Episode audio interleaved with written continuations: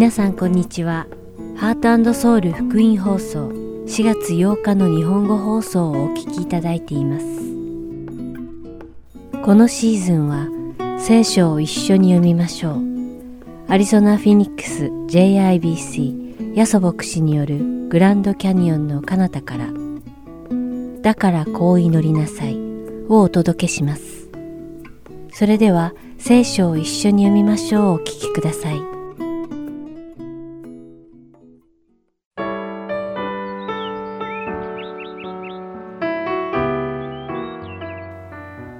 皆さんこんにちは。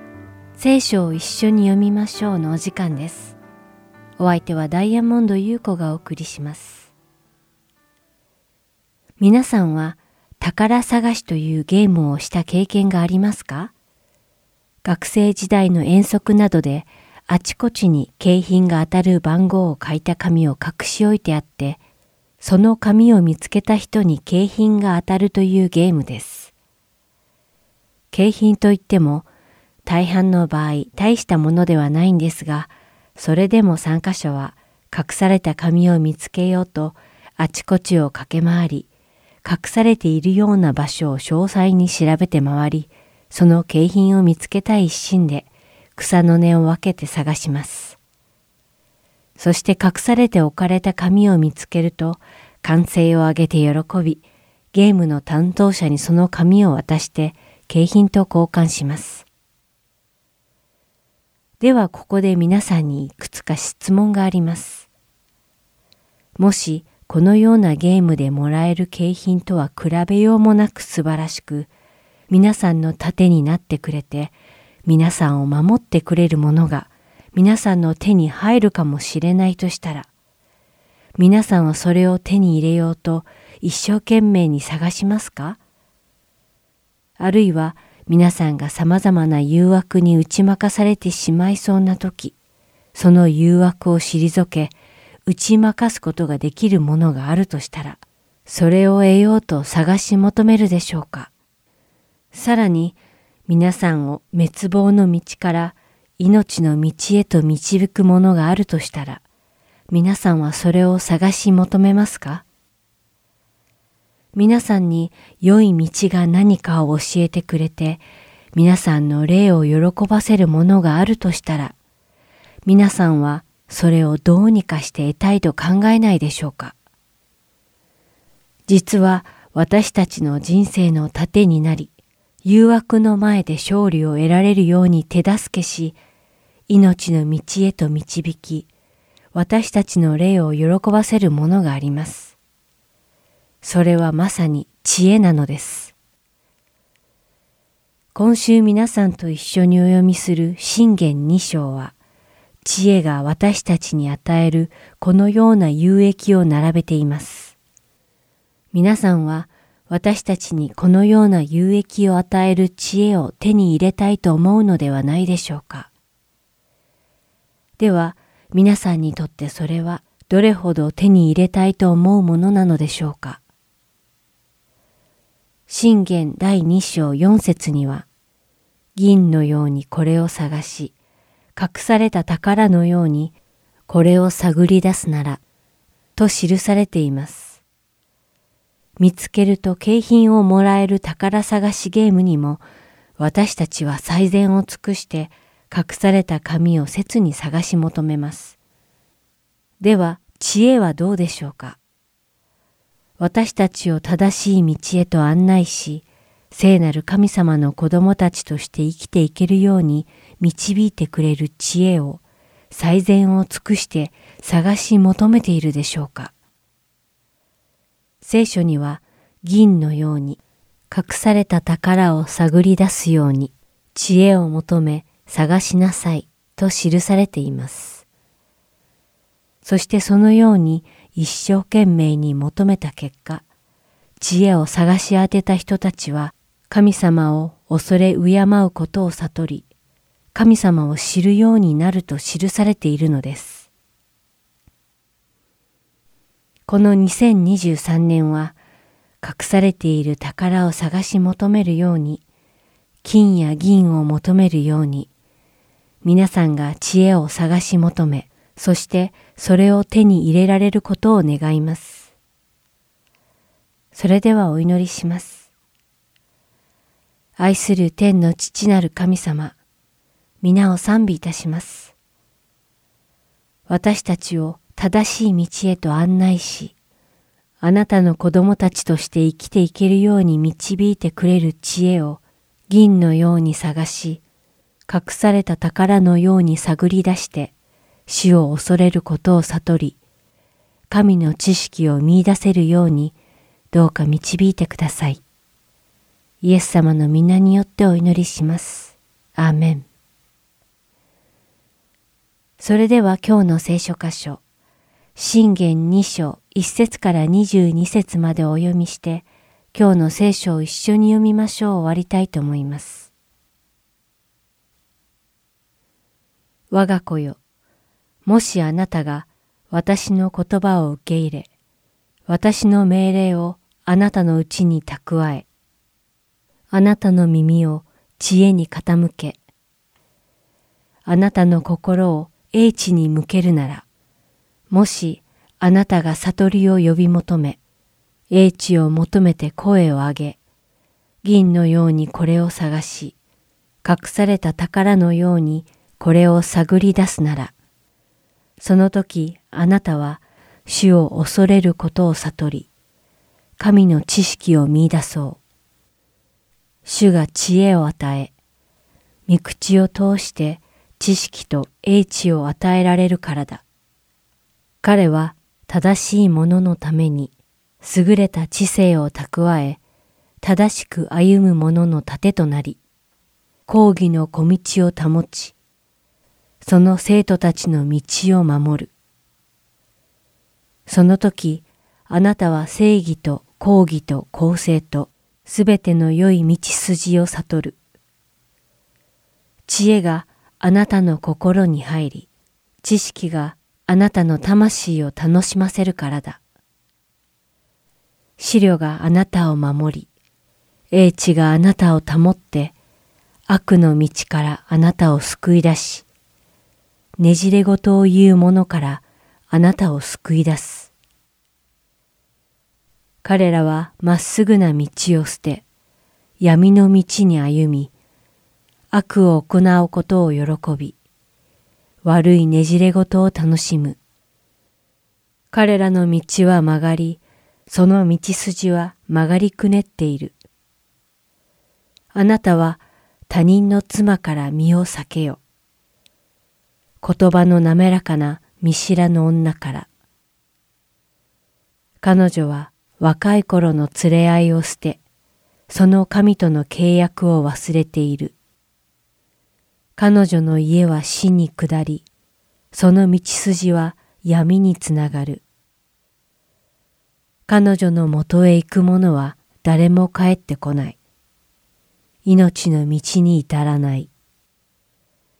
だからあなたは良い人々の道に歩み、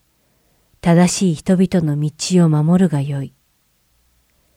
正直な人は地に住み着き、潔白な人は地に生き残る。しかし悪者どもは地から絶やされ、裏切り者は地から根こぎにされる。今日も聖書を一緒に読みましょうにお付き合いいただきありがとうございました。お相手はダイヤモンド優子でした。それではまた来週お会いしましょう。さようなら。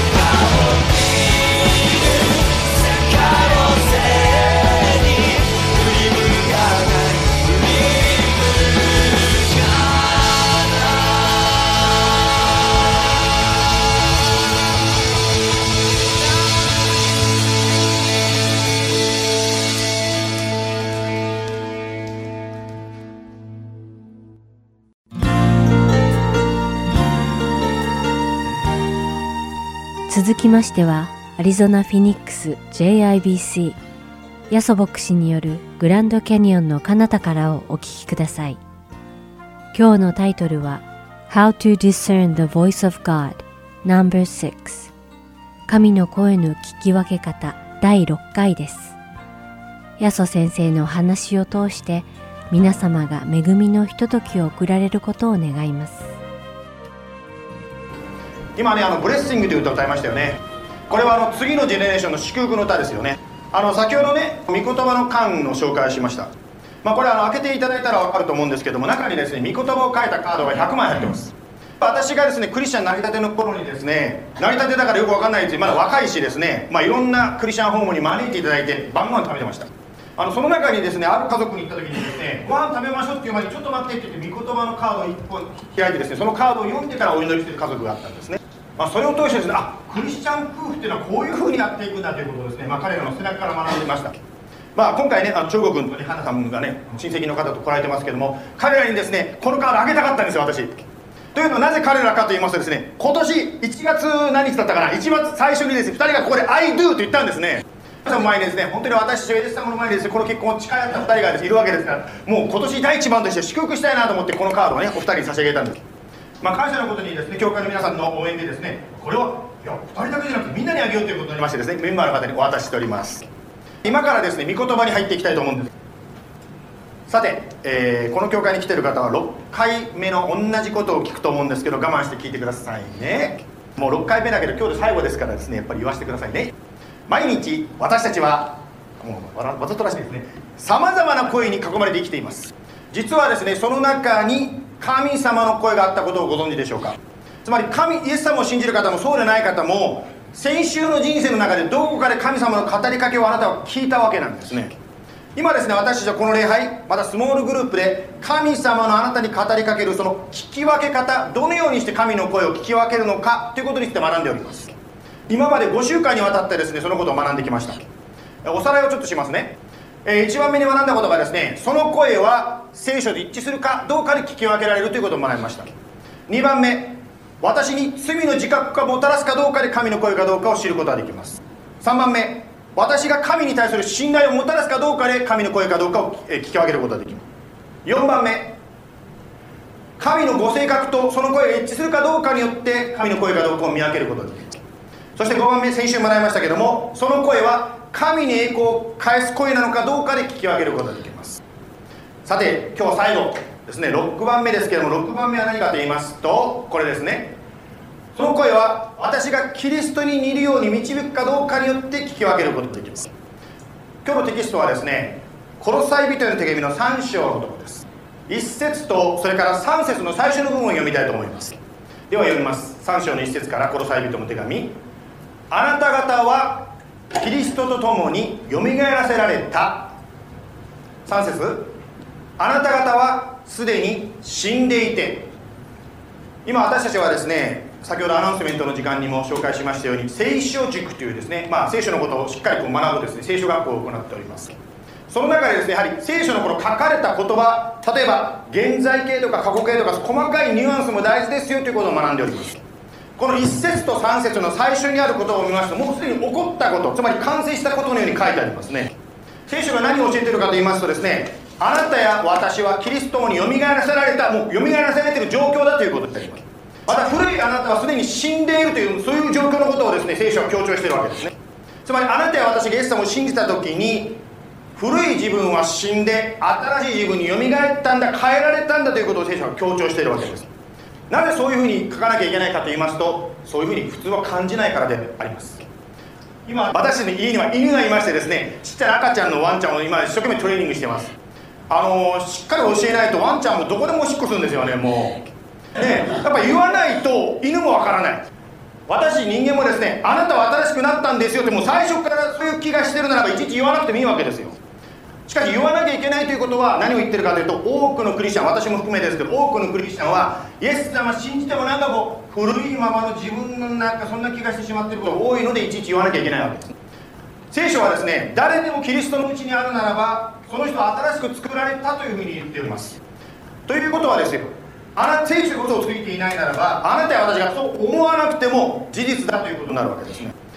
もし私たちが感情に基づいて信仰を持っているならばある時は救われてある時は救われてないってこうアップンダウンの信仰になってしまうわけです。祈りが聞かれたりいいことがあるとあ私はクリスチャンだと思う。しかし祈りが聞かれなくたり失敗してしまうとですね私はもう救われてないと思ってしまうわけです。信仰というのはですから自分の感情 up and down のようなその感覚に頼るんではなくって変わらない御言葉に信頼を置く。これが信仰なわけです。先ほどですねこのお土産をもらってですねあいいな私ももらえないのかなと思った方いらっしゃると思うんですけどあの、この教会のメンバーになるともちろんね今もらえるということを言いましたけどもあの、メンバーになる方はですねこうやってねあんまり見せると個人インフォメーションかもしれませんけど個人の証を書いてもらってるんですね。つまり本当にどのようにしてあなたがイエス様に出会ったのかそのことをですねメンバーになる方にこう書いてもらってまあそのことを通してですねまあ教会の一員としてですね共に歩んでいこうとしてるわけですね。ある方がですね、まあ、メンバーになるときに自分のイエス様との出会いをこのように書いてくれました。私は以前はクリスチャンは神に頼ることのできない神に頼ることしかできない弱い人間だと思っていました。キリスト教が言っている人間は全て罪人であるということが全く理解できませんでした。真面目に生きている私が罪人何も悪いことしてないのに罪人そんなことありえないと思っていました。私は罪人じゃない弱い人間でもない。だから私には神は必要ないと思っていました。そんなある日御言葉に出会いました。そこにはこう書いてありました。兄弟に向かってあなたの目の血を取らせてくださいなどとどうして言うのですか。皆さん自分の目には針があるではないか。この言葉は私にとって衝撃でした。キリストが私に向かってこの言葉を語っていると思いました。そしていつも自分の心の中で他人を裁いていた自分に気がつきました。表面的には善人を装いまるで自分の力で全てをコントロールしているそんな自分の力で生きているかのように錯覚していました。そして罪の悔い改めと許しと救いのためにイエス様が必要だと感じ信じました。これがですねある方があのメンバーになる時にですね書いてくれた救いの証でありますけども、まあ、聖書を見ますとですね精霊の働きによるなければ誰もイエスは主ですということができないと言っていますね。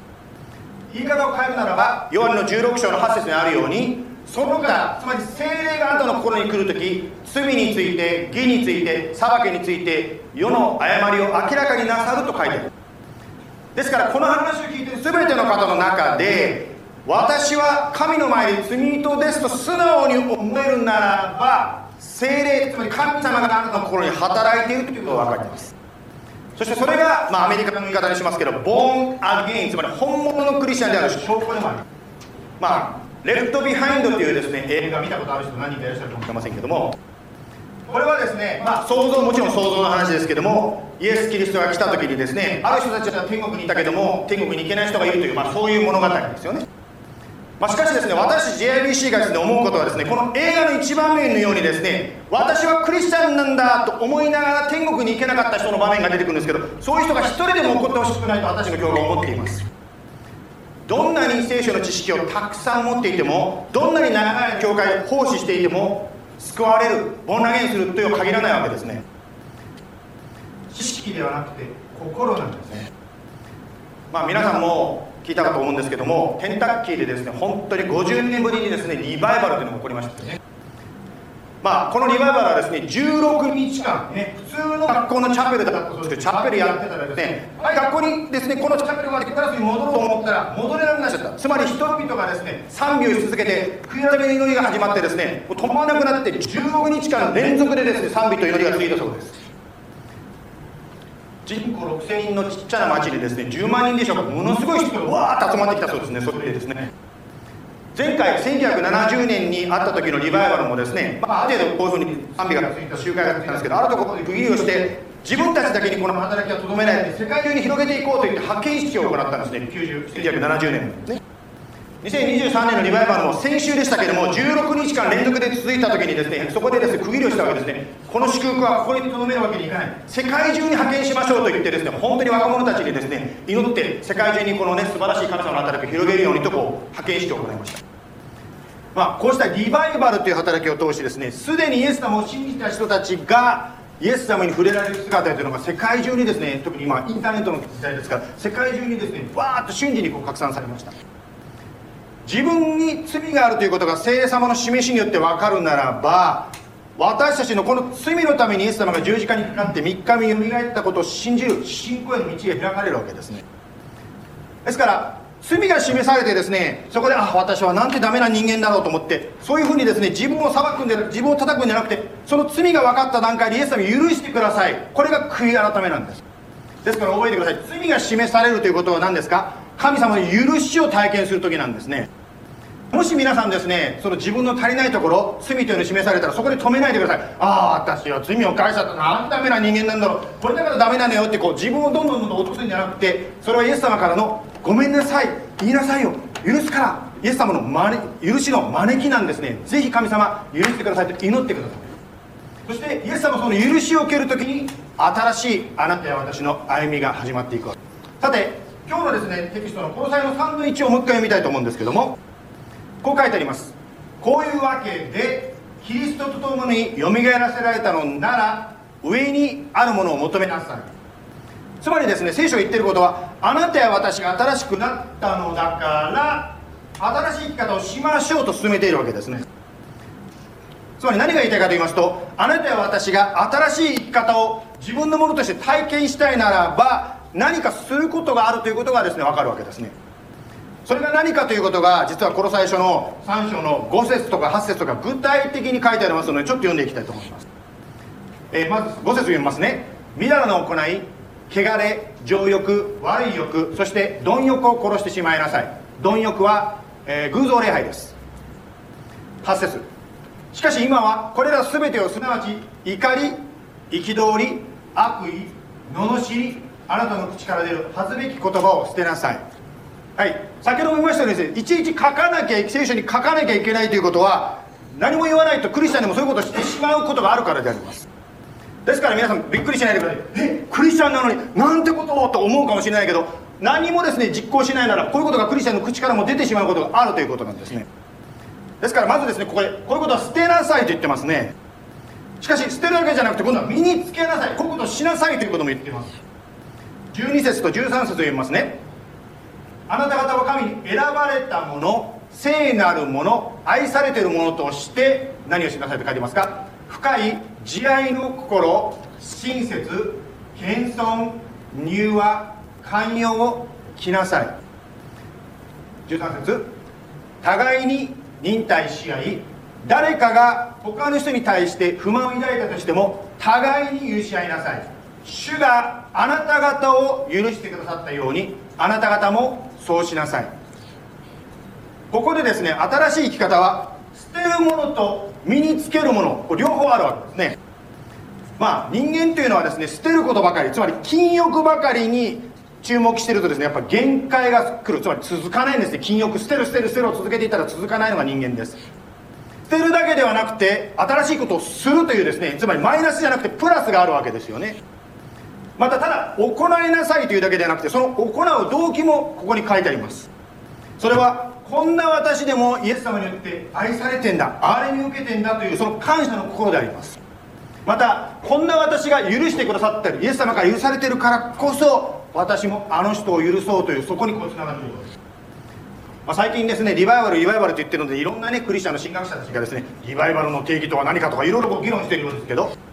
しかしですね、まあ、簡単に言ってしまうとですねリバイバルで起こることは実は私たちがこの前に断食と祈祷を21日間やりましたけどそこで起こることと非常に似ていることが分かります。断食や祈りをする時に何が起こりましたか？自分がいかに汚い人間なのか自分がいかに高慢な人間なのかということが教えられますね。リバイバルもそうですよね。リバイバルの中でなんでみんな泣いてんですか？クリスチャンである人たちが泣いてんですか？それは自分が気が付かなかった高慢さ時期がつかなかった本当に神様を無視した心に示されるからこそ神様の前に悔い改めているわけですさて15節にですねそれに加えてこういうことを書いてますね。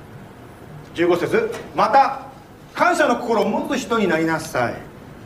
見つけ乗り持つ人になりなさいと言ってるということは普通私たちは感謝がなかなか出てこないからまあいちいち書かなきゃいけないわけですよね。もしかしたら皆さんの中で心の暗闇に悩んでいる方がいらっしゃるかもしれません。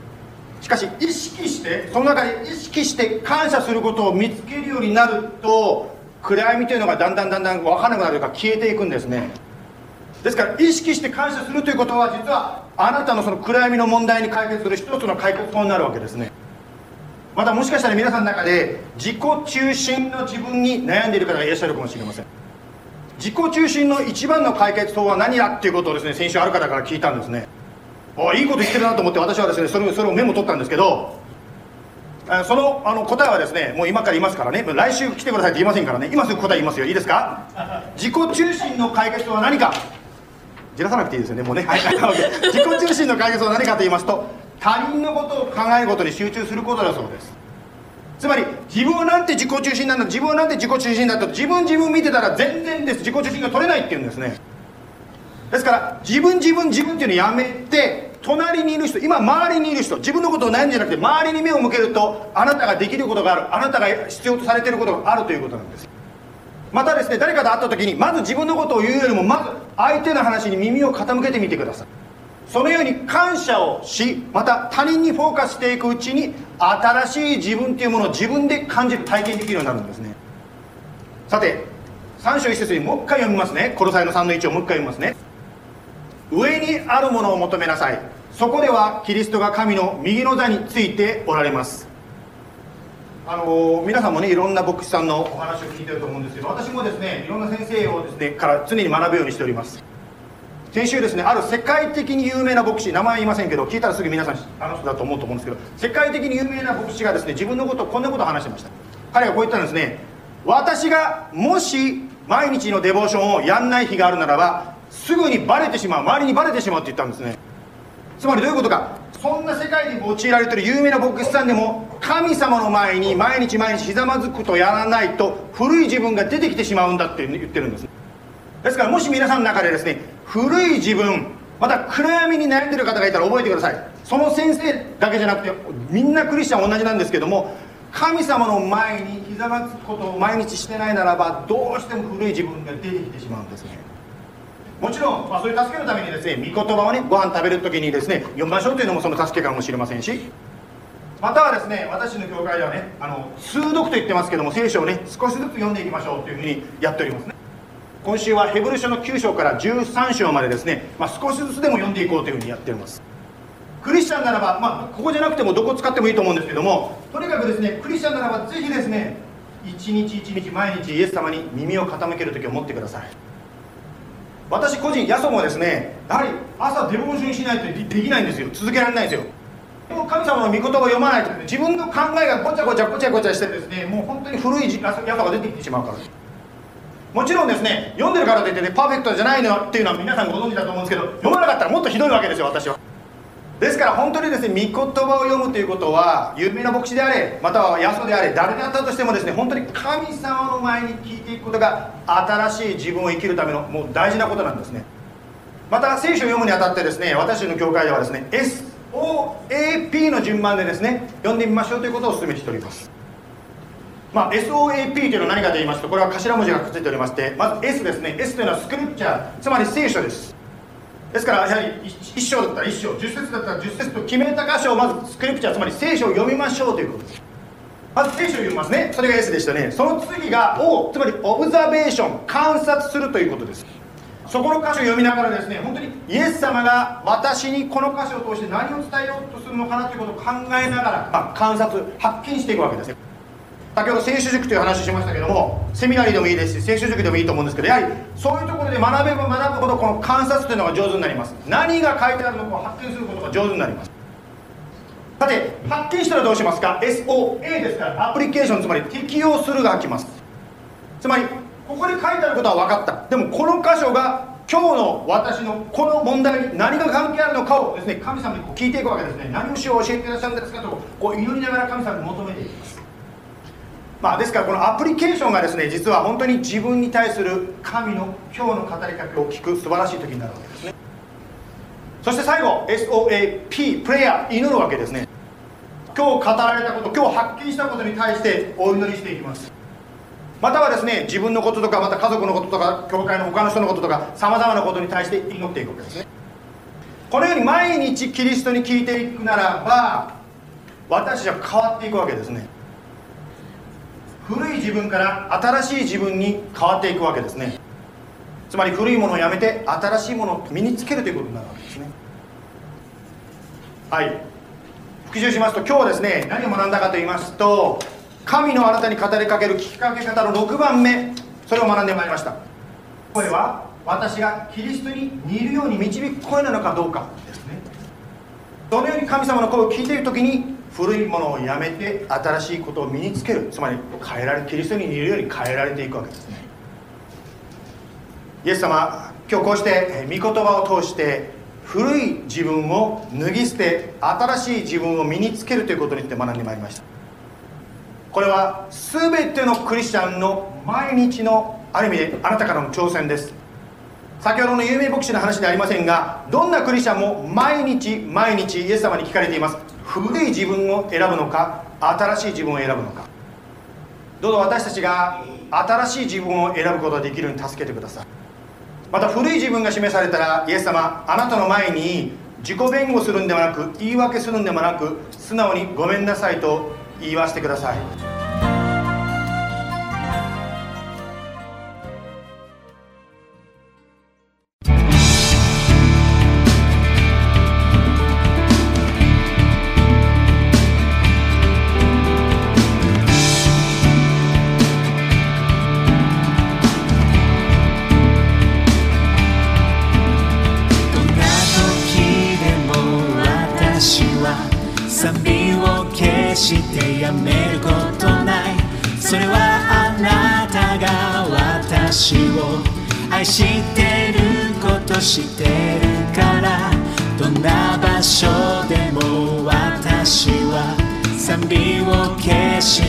めることない。それは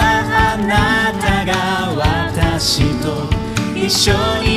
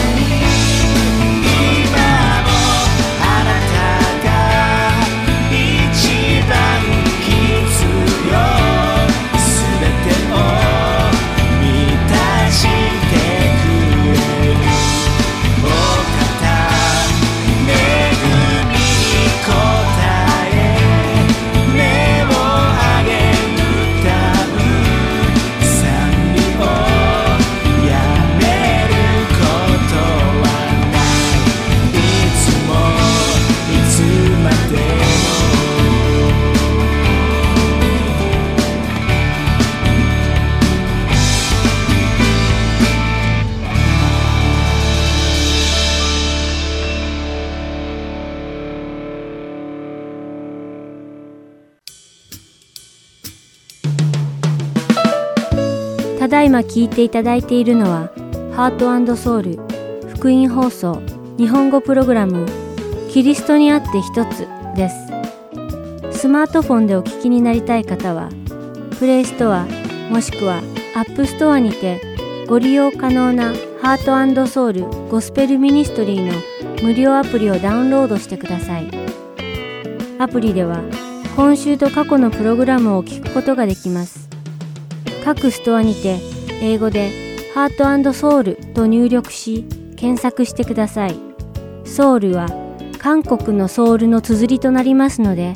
お間違いのないようにご注意ください。またすべての放送プログラムをポッドキャストでも聞くことが可能になりました。英語でハートソウルジャパニーズと検索しお聞きになりたいプログラムをダウンロードしてお聞きください。もし質問がございましたら、heartandsoul.org at gmail.com heart and seoul.org at gmail.com までメールでお知らせください。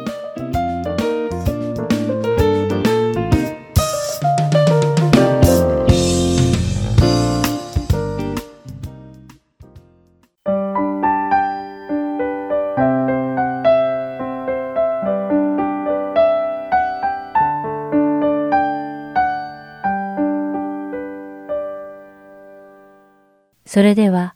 だからこう祈りなさいをお聞きください。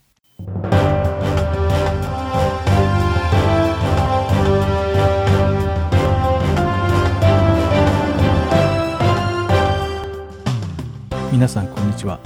だからこう祈りなさいの時間です。お相手は横山です。さて、先週、主の祈りの意味を分かち合いましたが、その意味を思い出しながら祈ってみましたでしょうか？先週私たちは祈りの仕方を考える前に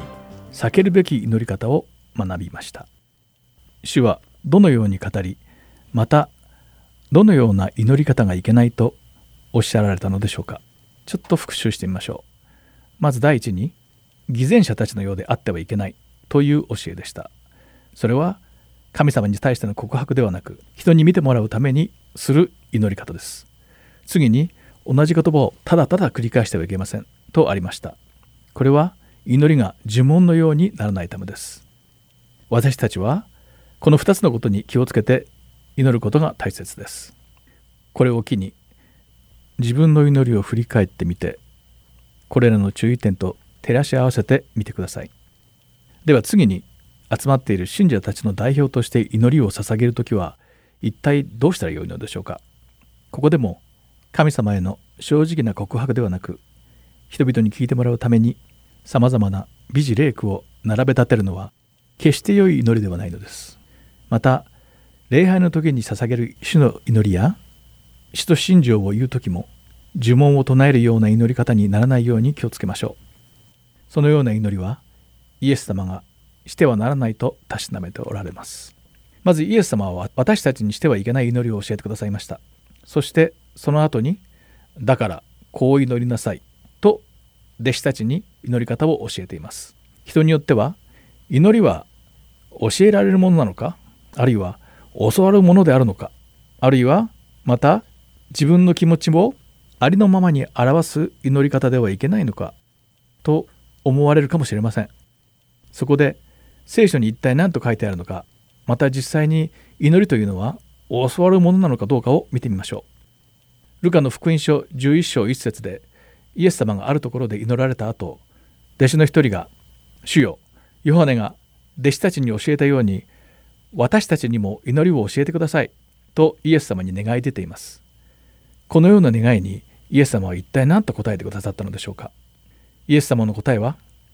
祈る時にはこう言いなさいと祈り方を教えています。つまり正しい祈りの方法とは教えることも教わることもできるということなのです。また実際にイエス様が教えてくださった祈り方をマタイの福音書6章9節で見てみましょう。まずはじめに天にいます私たちの父よ皆が崇められますようにとあります。ここでイエス様は祈る相手が誰であるのかを最初に教えてくださっています。天にいらっしゃる神様は私の父であると教えてくださったのです。イエス・キリストの血による贖いによって救われ神様の子供とされた私たちは神様を父と呼ぶことを許されているのです。私たちは主をそのように呼ぶことに慣れていますが中には主を父と呼ぶことが難しい人もいるようです。自分の父親との関係があまり良くなかったことなどが原因で父親を敬いや尊敬の対象として認識するのが困難な場合もあるでしょう。しかしそのようなことで父としての神様を誤解したままでいるのはとても残念なことです。私たちが神様を天の父と呼ぶのは全くおかしいことではないのです。ところがそれはイエス様が生きていた当時のユダヤ人にとっては石で撃ち殺されるほどの神聖冒涜にあたる罪でした。なぜかというと神様は創造主で我々は被造物という立場上父と子という関係は成り立たないという理由からでした当時のユダヤ人たちは神様の皆を口にすることさえできませんでしただから聖書にヤーウェイという単語が出てくるとそれを主という意味のアドナイに言い換えて読んだのです。それほどに神様の皆を口にすることを恐れていたのです。ここでアドナイという言葉が出てきたので神様の性質を表す言葉をいくつか挙げてみましょう。主は私の羊飼いという意味のアドナイ・ロイ全能の神エル・シャダイ意図高き神様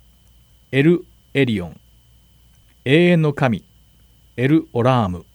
私はあるという意味を表すエホバ備えられる神としてアドナイ・イルエ平和の神アドナイ・シャローム。主の御座の神の手または主は我が旗という意味のアドナイ・ニシなどがあります。イスラエルの人々はこのように神様の性質を表した言葉で冒涜にならないように名前の代わりに使っていたのです。これらの呼び名は神そのものの名前ではないので誰もがそれを使うことができたのです。また神様の性質は普遍でありそれが事実であるという見地からも正しい表現です例えば意図高き神様という意味のエル・エリオンは永遠に変わることがないですし備える神様としてアドナイ・イルエと呼ぶことも私たちが必要とするものを備えてくださることを鑑みれば自然なことでしょう。また先ほど述べたように天におられる父なる神様を表したヤーウェイという名前だけは使うことが許されていませんでした。この名前は唯一神様の子供という立場にある者だけが使うことができる呼び名でした。しかしイエス様は神様と私たちの関係を創造主と被造物の関係を超え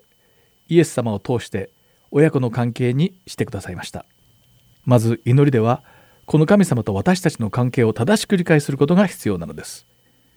また私たちが神様を父と呼ぶことが許されているのはイエス様が主を父なる神という呼び方で使徒に教えられていることからもわかります。イエス・キリストを受け入れた人々すなわちその名を信じた人々に主は神の子供としての特権をお与えくださいました。ヨハノの福音書1章12節から13節ではこの人々は血によってではなく肉の欲求や人の意欲によってでもなくただ神によって生まれたのである。とあります。つまりもともとは創造主であったのに自ら被造物に身を落とし